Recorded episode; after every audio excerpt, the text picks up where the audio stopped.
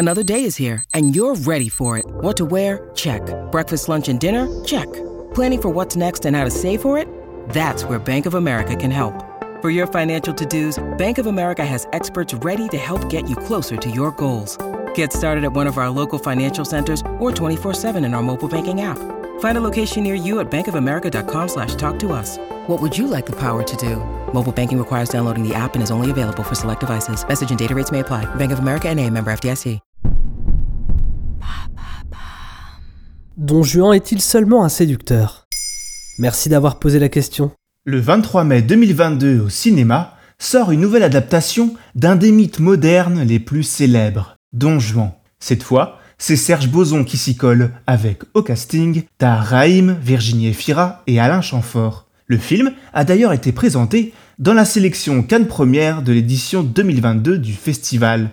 L'occasion de revenir sur l'origine de cette figure et sur sa signification. Certes, pas besoin d'être un littéraire acharné pour comprendre ce qu'on sous-entend quand vos amis vous traitent de Don Juan, ce dernier étant entré dans le langage courant. Mais êtes-vous vraiment certain de savoir tout ce qui se cache derrière ce patronyme? Comment peut-on décrire le Don Juan? Un égoïste profondément épicurien, d'extraction noble, un séducteur doué de cynisme et qui, c'est peut-être ce que l'on retient le plus de lui, collectionne les conquêtes. Si vous vous reconnaissez dans ce profil, méfiez-vous, car morale oblige, ça finit souvent mal pour le personnage, à moins qu'il se repentisse. Bref, ce bougre a tout pour être détestable, pensez-vous.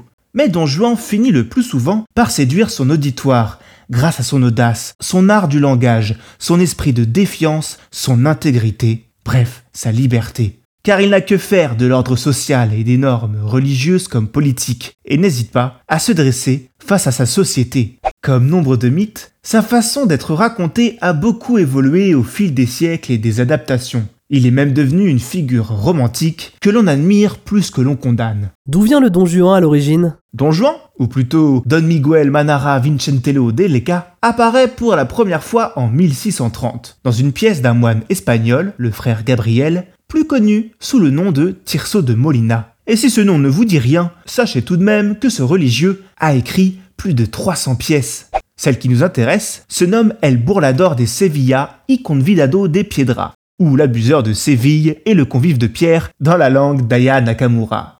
La pièce inspirerait d'un personnage réel, Don Juan Tenorio, un seigneur espagnol connu pour sa lâcheté et son libertinage. Voyez plutôt. Il aurait tué un commandeur dont il avait séduit la fille, fille qu'il abandonne après avoir tué son père, la grande classe. Et il disparaît au cours d'une nuit d'orage sans laisser aucune trace. Que lui est-il arrivé? A-t-il été foudroyé, assassiné? Le mystère de sa mort contribua également à nourrir le mythe. Si la vérité de cette inspiration est mise en cause, elle donne une bonne idée de ce qu'incarne le personnage. Bref, cette pièce traverse l'Europe et se voit même adaptée chez nous, par Corneille et même Molière, qui, 35 ans après l'original, a écrit Don Juan ou le festin de Pierre. Il n'y est sans doute pas pour rien dans la perduration de l'aura de ce personnage. Depuis, cette figure en a inspiré plus d'un, tellement qu'il serait tout bonnement impossible de lister l'entièreté des auteurs, metteurs en scène, musiciens ou cinéastes qui se sont attaqués au mythe. Citons tout de même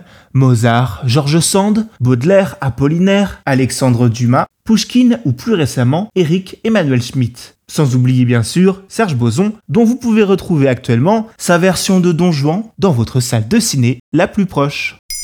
Maintenant, vous savez, un épisode écrit et réalisé par Jonathan Oppard. Ce podcast est disponible sur toutes les plateformes audio, et pour l'écouter sans publicité, rendez-vous sur la chaîne Bababam Plus d'Apple Podcast.